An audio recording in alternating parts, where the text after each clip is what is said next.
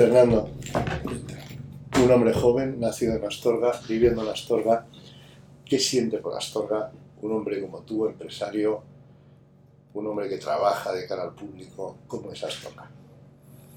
Hombre, Astorga, Astorga, Astorga para mí es especial.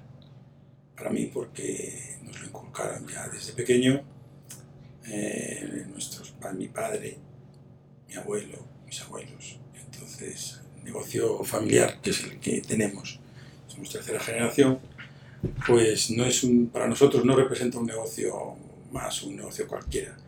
No es decir, voy a vender lo más, lo máximo posible de lo que sea, sino yo me tengo que dedicar al dulce e intentar hacer los dulces que mejor crea que sean e intentar hacer las cosas lo mejor que, que sepa, para que la imagen de, de la familia y de Astorga, que siempre hemos llevado en, no sé, en todos los productos, la identidad de Astorga, pues que quede pues bien reflejada. ¿eh? Eso pesa. Yo recuerdo que todavía en mi niñez, eh, pasando por Astorga, todo el mundo decía ¡Mantecada! y gritaba como gritaban exactamente cuando los mujeres, hombres vendían las mantecadas en la estación. Sí. Eso marca, Marca, carácter. marca, marca. Sí, hombre, yo creo que sí, porque es que, hombre, hemos sido, no sé, nos han anunciado por muchísimos sitios, eh, en obras de teatro, eh, en televisiones, hemos sido referente, pues en cuanto al dulce. Astorga siempre estuvo asociado, pues, al tema de las mantecadas, con- con- como dulce, y todavía se mantiene. Eh, la iglesia aportó muchísimo en ese sentido, porque gracias a ellos se creó la mantecada, y gracias a este producto original, genuino y único, porque no hay otro igual, parecidos puede haber muchos, pero igual no hay ninguno. Y entonces, claro que marca, intentamos defenderlo, intentamos protegerlo, intentamos hacerlo también de una manera que, que- pueda ser competitivo, evidentemente, porque no es solo decir, bueno, pues voy a hacer aquí, mm, no sé, pues no, voy a seguir haciendo, intentando hacer una mantecada eh, muy rica, muy bien, pero que a la vez que sea competitivo y que salga al producto y que salga al mercado. Mm, Me has confundido. Yo creí que la, la mantecada de Astorga la había inventado la mallorquina. No. No, no, no, es anterior a la mallorquina. La mallorquina es solamente del año 1916, la mallorquina de Astorga, que fue cuando mis abuelos eh, cogieron un negocio que había aquí que se llamaba la mallorquina, también de confitería, pero eh, la mantecada ya existía. La mantecada, eso es gracias a un convento, las monjitas, y bueno, dice la leyenda que si una monjita pues, eh, de clausura pues, eh, se salió, dejó los votos y, y se fue con un confitero, y ese confitero pues eh, fue el que al que le descubrió o le, le- le- comentó la, la receta y gracias a él pues después se comercializó, luego el resto de confiteros pues pudimos ver que, que tenía éxito y, y ahí está. ¿No hay ningún secreto, Fernando, en la mantecada? ¿O sí? Tiene una receta especial. Mm, Bueno, no sé, la única receta especial que es es eh, la manera de, trabajarlo, el intentar que, es verdad que los puntos de fusión de, de- la manteca de vaca pues son muy importantes, entonces hay que controlarlos, y, pero el tema de ingredientes están ahí, no hay ningún secreto, porque hoy en día hay que especificar muy clarito todos los ingredientes que lleva, y entonces es el estar muy atento a todos los procesos de fabricación, y ni más. Naciste ya en una pastelería. ¿Cómo, ¿Qué recuerdas de aquellos años? Uf, fíjate, eh, pues muchísimo trabajo, muchísimo, muchísima entrega. eh, como- ¿Recuerdas al abuelo?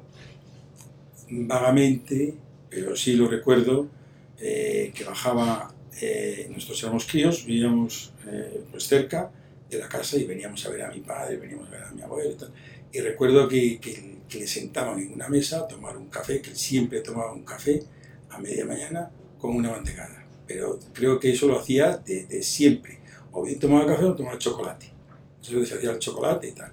Y entonces después la, siguió manteniendo la tradición y entonces le ponían una mantecada con un, con un cafetito o con un chocolate. Tu padre, tus padres. Sí, mi padre, ¿Qué sobre todo mi padre. tus padres? Ah, mis padres. Mis padres, hombre, mi padre fue, bueno, es, eh, falleció recientemente, como quien dice, tres años y medio, hace cuatro. Entonces yo todavía lo veo entrar al obrador todos los días. eh, es una cosa que todavía lo mantengo ahí. Y todos, en mi casa, todos. Entonces, eh, lo recuerdo como, como un matrimonio pues súper entregado a la familia, al negocio y siempre dispuestos a hacer lo que hiciera falta por, por nosotros e incluso por el cliente. O sea, que era una cosa que entrega, entrega total e intentar que transmitirnos esa entrega a nosotros. Han pasado muchos años, en 100 años han pasado también muchas cosas en Astorga. ¿Qué es lo que echas de menos? Hombre, echo de menos, echo de menos pues, pues el, el hecho de, de ver que, que, es complicado el mantener las raíces, que es complicado el que gente, no ya de mi generación, pero mis hijas, eh, de la generación de mis hijas, o mis, o mis, sobrinos o tal, es complicado la permanencia en Astorga. Entonces, tener la capacidad de traerlos es, lo veo muy difícil. Lo intentamos, pero mm, no sé, entonces echo de menos la vivencia o la, la querencia por mantenerse en Astorga o por querer quedarse en Astorga. Eso es una de las cosas que, que, que, que bueno, ahora se me ocurre. ¿Cómo fue el proceso de una pequeña, un pequeño negocio familiar saltar al mundo entero? Eh, ¿Se pasa mucho vértigo? ¿Se pasan muchas noches sin dormir? ¿O, o todo es demasiado fácil? Quizás porque se trabaja en familia, precisamente. Sí, bueno, viene rodado, o sea, no, esto no es de la noche a la mañana. Esto, vamos a ver, eh, este negocio era, como bien dijera, de mis abuelos, se quedaron con el negocio mi padre y un tío mío. Eh, entonces, esto, mi tío decidió, pues, eh, pues, pues, pues, emprender otros, otros derroteros, otros rumbos. ¿Año? Pues podría ser el año, a ver, que no me quiero confundir, 70, 75, 76, por ahí. 75, 76, más o menos, aproximadamente por ahí. Y entonces esto, bueno, pues uno de mis hermanos, pues desde muy joven, dijo que, que Gonzalo, dijo que quería, eh, lo llevaba en la sangre, lo llevaba, lo vivía, bajaba todos los días al obrador, estaba aquí, estaba, le encantaba. Y entonces decidió que, que él quería quedarse con. Mi padre insistió que no, que tenía que no, que tenía que seguir estudiando, que tenía... Él no, él dijo que desde muy joven, desde los 17 años, dijo que no. Y entonces mi padre vio que, que había que crecer, que había que crecer y que había que diversificar un poco, porque aquí esto se quedaba muy pequeño para, para, para lo que teníamos y para el futuro que venía. Entonces, no solo con una confitería, sino tener una proyección. Y ahí fue donde empezó. Eh, después, años más tarde, me incorporé yo y entonces, bueno, eh, ya existía lo que es el tema industrial, la fabricación industrial, y mi padre estaba en lo que es en el ámbito local, aquí donde estamos. Y yo me incorporé en lo que es en, en el desarrollo pues, del ámbito local. Y a continuación vino otro hermano mío, más joven, Luis, y este pues también. ¿Dónde lo incorporamos? Pues en el, en el, tema industrial, que era el más grande y es el más grande, evidentemente. Aunque conjugamos todos, porque eh, nos suplimos unos a otros, eh, mis hermanos vienen siempre los fines de semana aquí al obrador a hacer tartas, a hacer pasteles, a hacer lo que haga falta. Eh, y si de entre semana hace falta, también. Dime hasta donde se pueda, números. ¿Hasta dónde llega hoy una mantecada? ¿Se puede comer en los cinco continentes? No. No. Eh, la mantecada hoy en día es, es, complejo por... Ojalá, ojalá, ojalá pudiera ser así. Eh, pero claro, tiene una fecha de caducidad. Pues algo corta. Entonces, eh, su conservación, su mantenimiento es, es complejo. Así como el hojaldre no tengo un problema la mantecada, el transporte que tendría que realizarse, por ejemplo, en, barco, ya pues supone un mes, mes y medio, un mes, y la mantecada tiene un mes y medio de, de, de caducidad, luego ya eh, fuera de Europa ya complicado.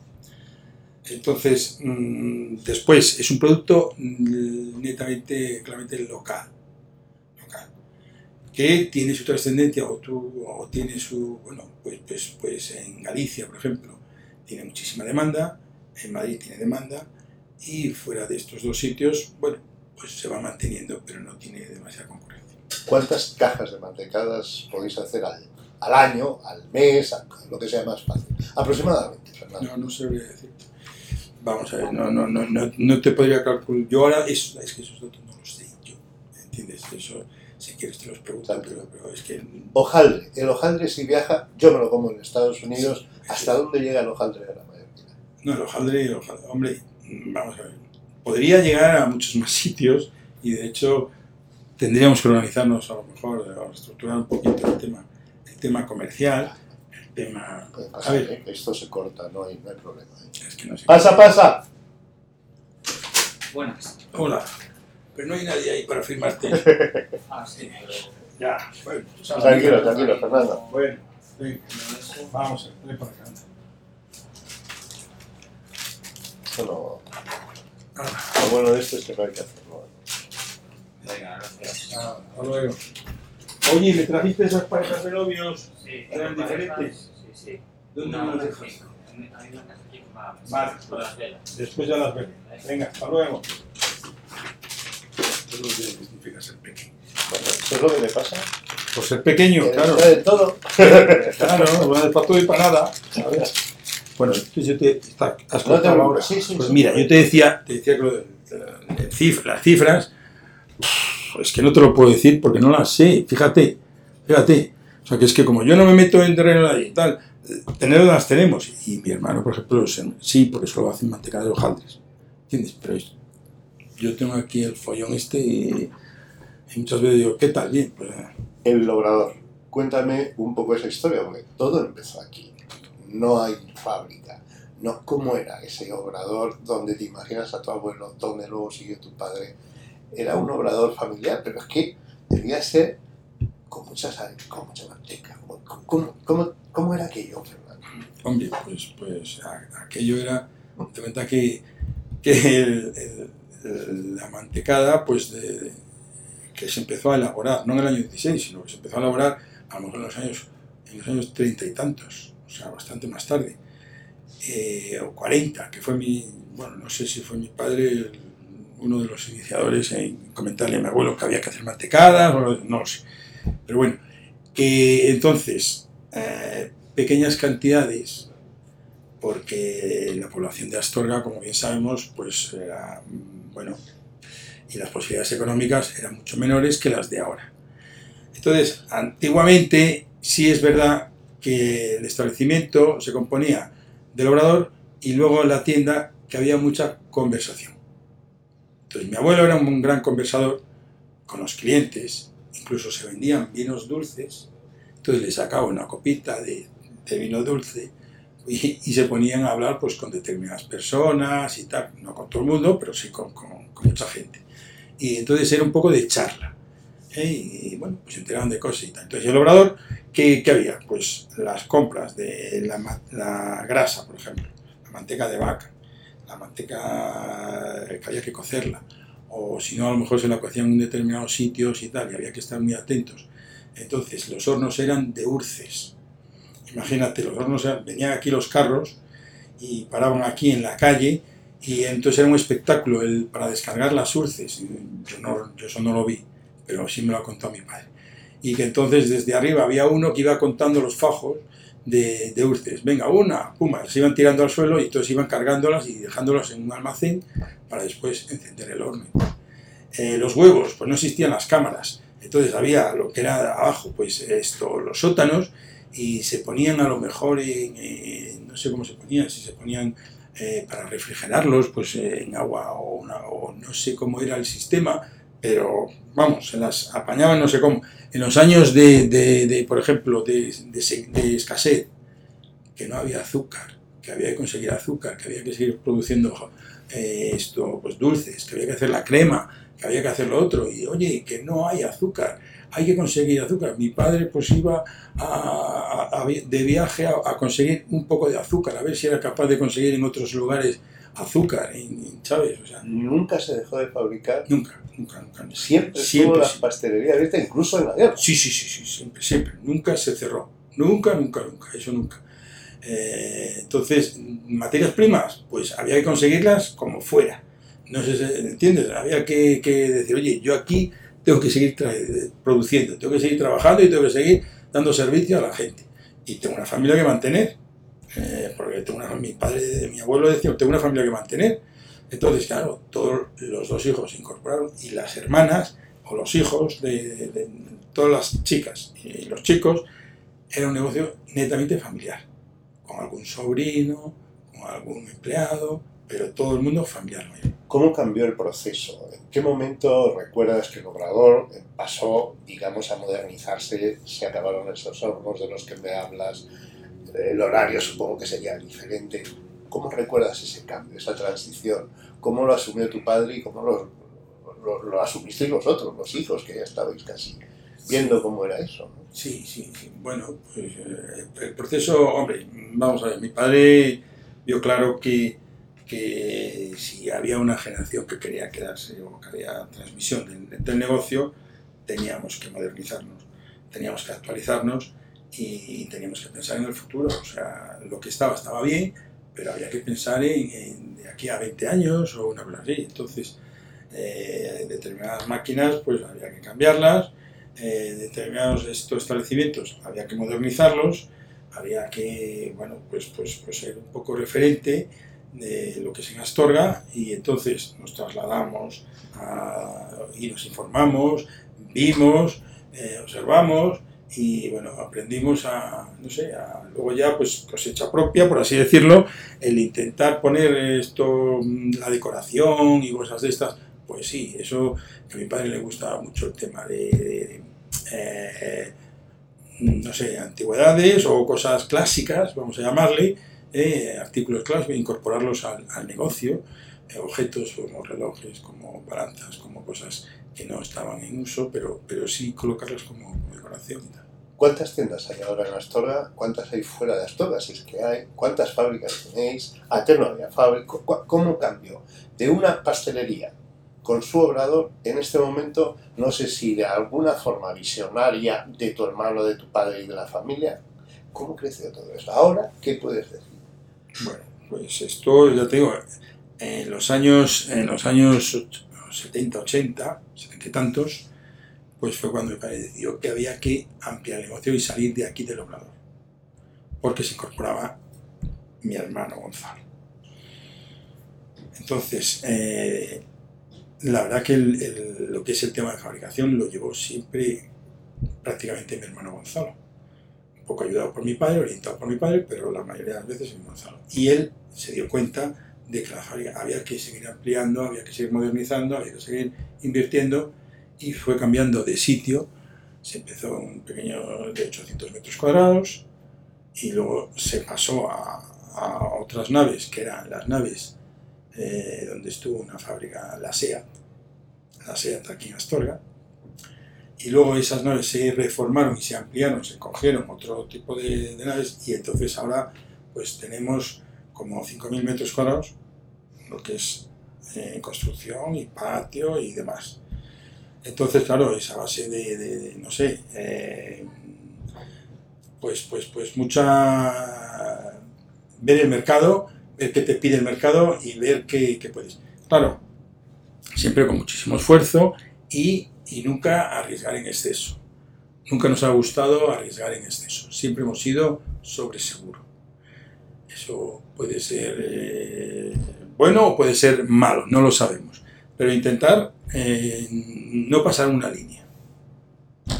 ¿Cuántas tiendas tenéis en Astorga? Ah, perdón. Dos. Tenemos dos establecimientos que inauguramos, eh, el segundo lo inauguramos pues en el año 93, eh, porque vimos que el turismo se estaba, se estaba asentando en Astorga y había posibilidades de, de- de, bueno, pues ser atractivo y tal. Veíamos que también que el tema local, eh, la población estaba eh, ya empezando un éxodo, un pequeño éxodo, ¿sabes? Y, de, sí, es cierto, y el turismo sí que empezaba a iniciarse, lo que vimos y tal. Entonces lo colocamos en un sitio, pues estratégicamente, pues para el turismo, como es la plaza de Eduardo de Castro, con eh, la catedral y el palacio de episcopal. Y es necesario porque yo ahora tengo que explicar para la gente que no lo sepa que prácticamente la tienda está a 200 metros, como muchísimo de una de otra. Entonces yo siempre he dicho, ¿pero esto será un capricho o...? eh, Vamos, me parece un exceso para una ciudad que, como Sí, tú sí, dices, sí, está sí, casi para la baja y tal. Sí, sí, sí. ¿No? sí, sí. No. Bueno, bueno. Adelante. No, no, no, no, no fue un tema, no fue un tema de decir, pues voy a ponerme aquí dos, o voy a poner tres, o- no, no, no, no, no, un tema pretencioso, no, no, simplemente era decir que el público, el público, el primer público, nos pensamos y nos pusimos en, la piel del, turista. El turista, el primer sitio que va es a los monumentos, ¿no? Entonces entra a los monumentos, ve los monumentos, y entonces, después de ver los monumentos, que estratégicamente ahí hay dos, son los más importantes, pues, oye, el producto típico, anda, pues hoy lo tengo aquí, entonces no me voy a ir a... Que sí, que es cierto que, que aquí también tenemos el mismo producto y, de la misma manera, el mismo precio, el mismo producto y tal. Pero hombre, eh, aquí no estamos en el Palacio y la Catedral, es verdad. Entonces mira, si estás al lado del turista, la oficina de turismo también está instalada allí, como es lógico y normal, pues hombre, mm, no sé, de esta manera tendrían que buscarte un poquito más. Fue un golpe bajo el no poder vender eh, o ya no ver. ¿Cómo se sustituye la venta en la estación?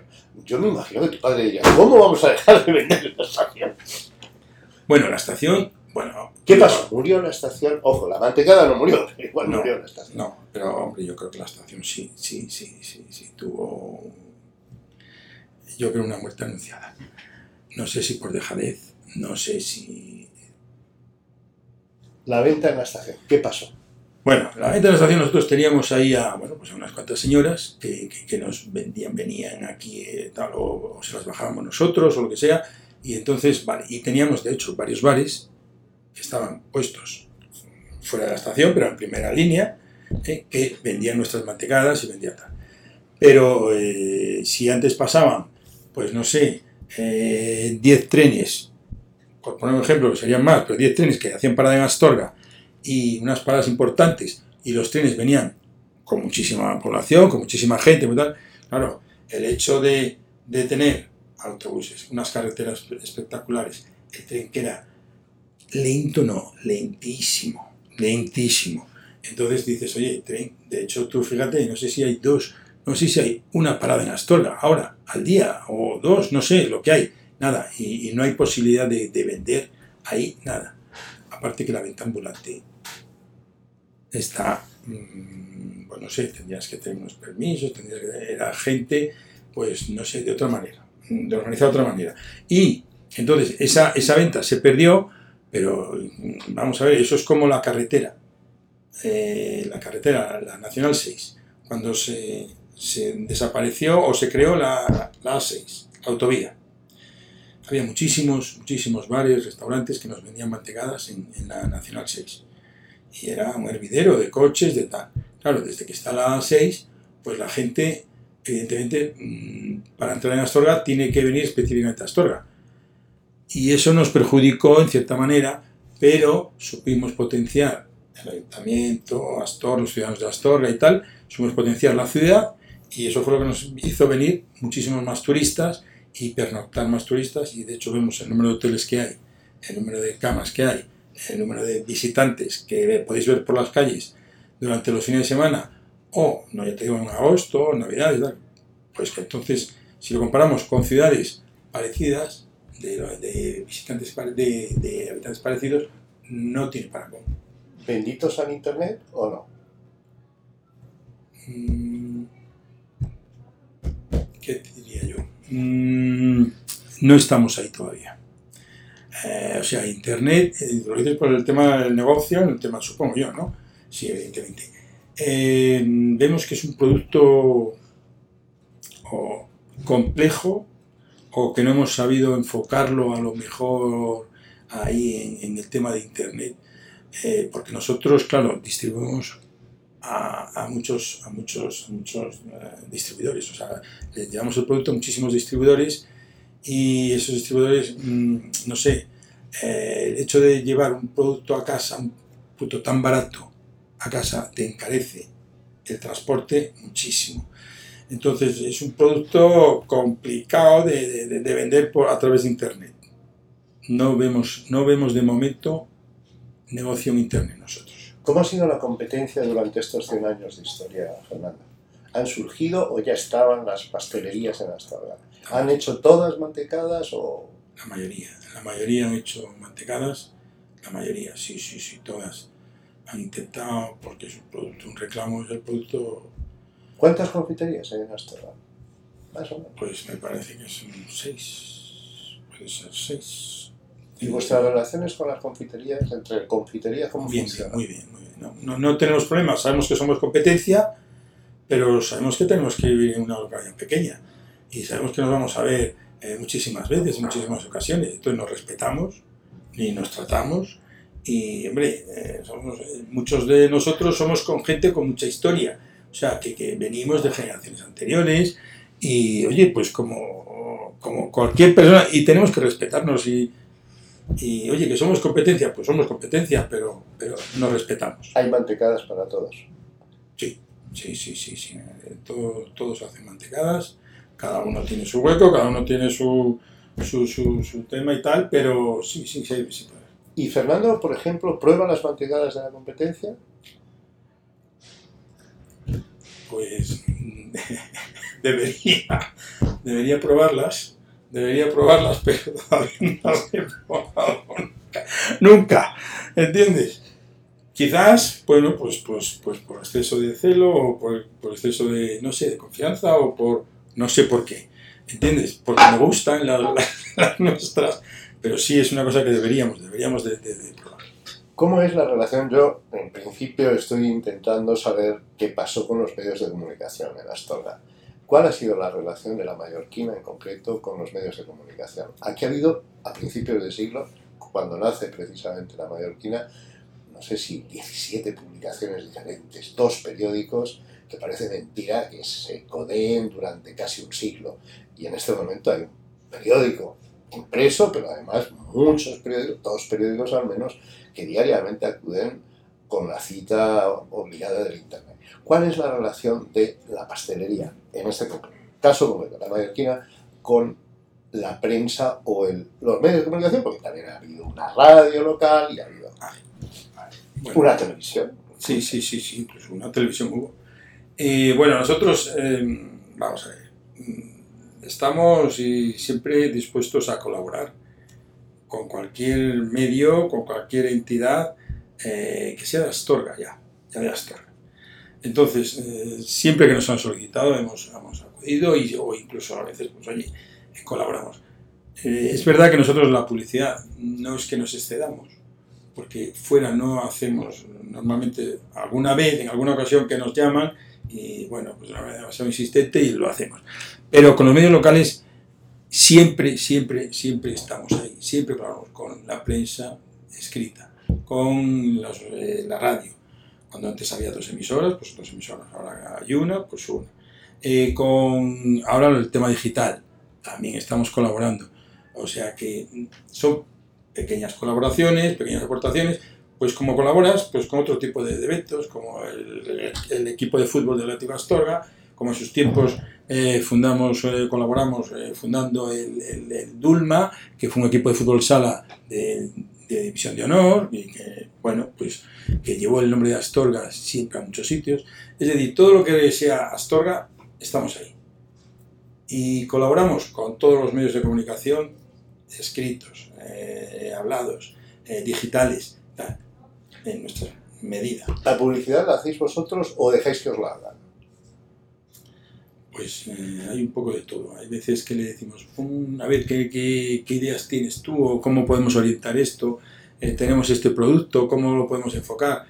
Y, y otras veces, eh, vale, tendríamos que cuidarnos más. Tendríamos que hacer un poco de estudio de unificar a lo mejor, o es verdad que estamos en eso. Eh, mi hermana, mi hermana que le gusta mucho el tema del marketing, Mario, siempre nos está eh, criticando porque tenemos que unificar todo, todo y tal, y que muchas letras, distintas eh, grabados, distintos colores, distintos tal, y es verdad, tiene ella razón y bueno, pues tenemos que ser un poco más profesionales en eso. ¿El diseño de la mantecada de la caja ha cambiado mucho durante este tiempo, estos 100 años, o habéis sido fieles a lo que es el maragato, la margata, el estilo tradicional?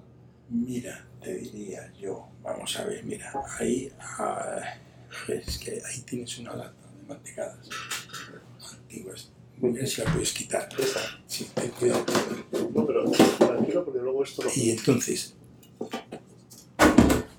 esta es una lata que es, esto es en lata, pero antes era en cartón, es evidente, y ahí está el maragato con su traje auténtico. Esto, fíjate, pone José Rodríguez, que es mi abuelo. Fábrica de mantecadas La Mallorquina, Astorga, siempre Astorga, siempre Astorga, ¿eh? y muchas veces un referente de algún monumento. Ahora hemos cambiado la lata. Esta lata es de hace, de hace 8 o 10 años, pero cogimos una etiqueta antigua. Entonces, mm, el formato, el mismo. Lo que es en caja de cartón, el tamaño, las medidas, las mismas. Eh, dentro, bueno, pues se ha mejorado a lo mejor el tema de, de- de- de- de- de- del diseño, o se ha mejorado el tema de ahora retractilarlo y para que para las mantecadas vayan envasadas y se conserven durante más tiempo y cosas así. Ahora hemos hecho otra lata que, que lo hicimos eh, también eh, esto en relación con el Palacio de Gaudí y entonces era nuestro centenario y tenía toques de, de Gaudí. Eh, un diseño que nos hizo Sendo, ahí nos hizo Sendo, eh, y es el que tenemos ahora actualmente en la lata. Es otro color, totalmente diferente. Y bueno, la verdad que el formato es, prácticamente siempre ha sido el mismo. Es muy complicado. Yo he leído ya en internet hasta la forma de, de hacer La cajilla. la cajilla. O sea, la cajilla tiene su secreto también. Sí, Estamos sí, hablando sí, del dulce, pero es que la cajilla también se merece. ¿Cuántas gentes habrán pasado haciendo las cajillas nada más? Uy, mucha gente, mucha gente, mucha gente. Y sobre todo hay épocas en las que es imposible que, que den abasto a hacer tanta cajilla. No se puede. Agosto, por ejemplo, no dan abasto a- al consumo de mantecadas, es imposible, porque la cajilla es muy, es muy sensible ¿eh? Y, tiene mucho volumen, ocupa mucho espacio en las cajillas. Y entonces hay un- unas señoras que le llamamos las cajilleras, se llaman las cajilleras, que de hecho hay un, homenaje de ellas, no sé si lo has visto, lo has visto. Eh, un homenaje de ellas ahí en- aquí en Astorga, en el antiguo instituto, que es ahora la Escuela Oficial de Idiomas. Y bueno, pues entonces tiene su truquillo, porque tienen que doblar bien, hacer los pliegues, eh, hacerlo de una manera concreta. Ellas lo hacen pues, muy fácilmente, pero si te pones tú, pues te va a costar un poco. ¿eh? Y bueno, pues se sigue haciendo de la misma manera, unas señoras o unos señores o el que sea haciendo cajillas y eh, ahora se está incorporando pues otros, otros sustitutos de, de- de las personas estas, como es ciertas máquinas, para poder elaborar cajillas. Empieza a haber máquinas. Sí, sí, sí. sí. Esas No las son- no son- arriba. ¿eh? Las veré arriba. Sí, sí, sí, sí, sí, sí, sí, la verás. Bueno, es muy sencilla, la caja no es que, no, no es que, no es que la máquina sea, pero verás, es un rollo que te hace, bien, nada, es fácil. Acabamos, pero igual es la parte que no te gusta. Háblame del cliente. ¿Cómo son los clientes? No me des nombres si quieres, pero No, no, me imagino que habrá su idiosincrasia particular Sí, cuando sí, entran sí, en esta tienda. Sí, sí, sí, hombre. Te cuenta que nosotros, al tener tantos años, eh, pues entonces tenemos clientes de muchas generaciones. O sea, porque es que ya no es el de aquí, el que, que está fuera de aquí, pero su familia estaba aquí, pues siempre los recuerdos, eh, y vienen y te hablan del petisú, la crema, eh, que a mí siempre me tocaba el nido, o a mí me tocaba, ¿sabes? Por ser el pequeño, eh, venían 12 pasteles y- o 6 pasteles, y a mí siempre me daba el que no quería nadie, por ser el pequeño de, de la casa, o los bizcochos, o las mantecadas. O sea, eh, tenemos clientes de, de- de mucha solera, de mucho sabor, de mucha historia, y luego incorporamos clientes nuevos. Que el cliente, el cliente es exigente, el cliente, nosotros intentamos que tenga la razón y interesarnos si hay alguna cosa que no está bien, pues que nos lo informe, que nos lo diga, intentamos pues solventarlo, si no se puede ahora pues en otro momento, pero siempre intentar eh, ver qué piensa el cliente, ponernos en el lugar del cliente. ¿Habéis tenido alguna, digamos, hojas de reclamación? Es que estaban quemadas, esta Ah. hoy es que eso No, se da o no. Bueno, tenemos, tenemos evidentemente por obligación, como es normal, tenemos una hoja de reclamaciones. y, hombre, pues, pues eh, no nos la... Me parece que no hay ninguna reclamación hecha todavía.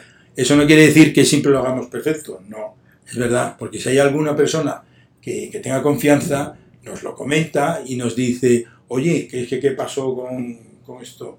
¿Entiendes? Hay una anécdota, te voy a contar una anécdota una vez, que resulta que haciendo pastas, resulta que se le incorporaba azúcar con canela a la pasta una vez fuera del horno y entonces eh, mezclaron sal con, con, canela y se la pusieron por encima lo que era el cero, lo que es el cero, que no sé, habrá gente que los conozca el cero, y entonces, y no nos dimos cuenta, y entonces un cliente dijo, oye, pero que le habéis puesto hasta a estas pastas, mirad a ver, que es que esto no, pero si es que están saladas, pero ¿cómo están saladas? Que no puede ser, que no llevan sal, que están saladas, que no llevan sal, que están sal, pruébalas, y las probó, eh, mi padre no podía porque era diabético, pero las probó, no, no me acuerdo ahora quién, y dice, pues sí es verdad, pero bueno, y entonces fue, oye, fíjate, ay, qué lío, qué vergüenza y tal. Y bueno, pues anécdotas de esas y tal, pero eh, como el cliente nos solemos llevar bien, no fue una queja, eh, pues no sé, aireada ni cosas de estas, sino que lo entendió, intentamos pues, pues resartirlo de alguna manera y ya está. Hay enchufados también, o sea, dices, hombre, como son de generación, si de repente a la mallorquina se le acaba una tarta de crema, pero llama no sé quién, ¿hay posibilidad de encontrar una tarta de crema? No, no, no, intentamos que no, que, porque es que eso conlleva muchos, muchos, muchos enfrentamientos e intentamos que el cliente siempre sea eh, el mismo para todos, o sea, que tratar igual a todos los clientes. Evidentemente, hay clientes y clientes pero tú, si uno está el primero y el otro está el tercero, nunca vas a atender antes al tercero que al primero. Y la sonrisa tienes que dársela al primero, al segundo y al tercero. Y te gustará más, te gustará menos el cliente, pero eh, es la ley del mercado, o sea, la ley del cliente. Uno se imagina a tu abuelo dando las copitas que decías, hablando de lo divino y del humano, con los curas, con los frailes, con el... ¿Tú eso cómo lo has suplantado? ¿Sales a la calle y empiezas a... Porque aquí yo creo que en Astorga hay algo que no se puede trasladar o decir, es que en Astorga no, hay que vivirlo. Pero ¿cuántas veces te paras? ¿Cuánto tardas en llegar de tu casa allí sin atasco, solo saludando? Bueno, eso es, eso, eh, hombre, mm, intentamos, intentamos, intentamos ir por sitios poco concurridos, pero es verdad que si vas con mi madre, eh, que ha estado muchísimos años en la tienda, entonces sí que tardas en un trayecto de 100 metros, eh, pues puedes tardar 20 minutos tranquilamente y todavía ya con ganas de seguir, de seguir hablando y la gente parándola y comentándole cualquier cosa. Es verdad, aquí en Astorga, y con mi madre que lo lleva en la sangre, ella ha sido una gran vendedora. Eh, la mejor que he conocido yo, desde luego. ¿eh? Entonces, la conversación que tenía mi abuelo la suplantó mi madre, que no tenía que ver con mi abuelo, era su suegro, pero la suplantó y la verdad que era una gran conversadora con, con los clientes. ¿Qué más echas de menos en este momento, sentado donde estás, recordando todo lo que han sido tus antecedentes, tu familia? ¿Qué es lo que más extrañas, Fernando? Eh, lo que más extraño, pues no verlos físicamente a, a, mi padre, sobre todo, a mi abuelo, pues la verdad que poco contacto tuve con él pero lo que más extraño es a ellos y siempre pienso que, que, en algún sitio tienen que estar, no sé dónde, pero en algún sitio deberían de estar. No sé si... Y, y entonces, eh, vamos a ver, lo que sí me estoy dando cuenta es que yo ya me estoy haciendo mayor, ¿eh? desgraciadamente, que mi familia, la mía, la, mi mujer Teresa y que, que me dicen que, que ya está bien de trabajar, ¿eh? que son muchas horas, muchos días y muchas tal, pero eh, no sé, no sé, me preocupa lo que es el tema generacional, el, que, la continuidad. Es lo que me preocupa en estos momentos. Entonces, echar de menos, echar de menos es ver que alguien viene detrás. Entonces, pero que, claro. ¿Ves negro el futuro? No, no, al futuro no le tengo miedo. Yo no, no le tengo miedo eh, porque creo que con ganas, y con ilusión y con dedicación eh, sales, sales adelante de cualquier manera. Si ves que el mercado no está aquí, vas a buscar en otro lado. O sea, eh, paradito no te puedes quedar, eso está claro. Y nadie va a venir a buscarte. Pero creo que trabajando, trabajando de la manera que, que sabemos hacerlo y tal, eh, creo que podemos continuar. Pero sí me preocupa que, que haya gente que tenga ganas. Última pregunta. ¿Cómo es un día en el obrador? ¿Cómo es tu trabajo? ¿Cuánto inviertes ahí dentro? ¿Qué haces? Mucho. Yo invierto todo el día. Vamos, todo el día.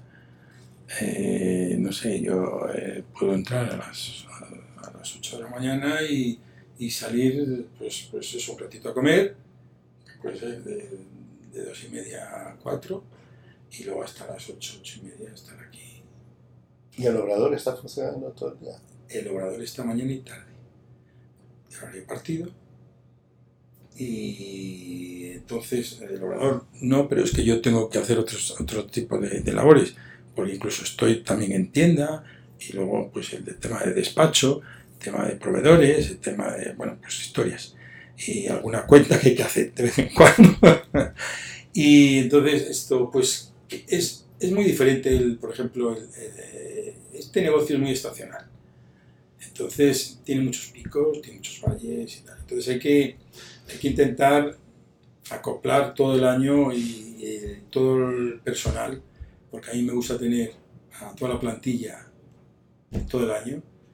Y entonces hay épocas en las que te puede sobrar gente, hay épocas en las que tienes que, que esto tiene que estar a tope y para eso las tienes. ¿Cuántas personas tenéis en plantilla? Ahora aquí eh, lo que es, en, lo que es en, en la fábrica, en lo que es en Dulces Mallorquina, por así llamarlo, en la empresa, somos ahora 37.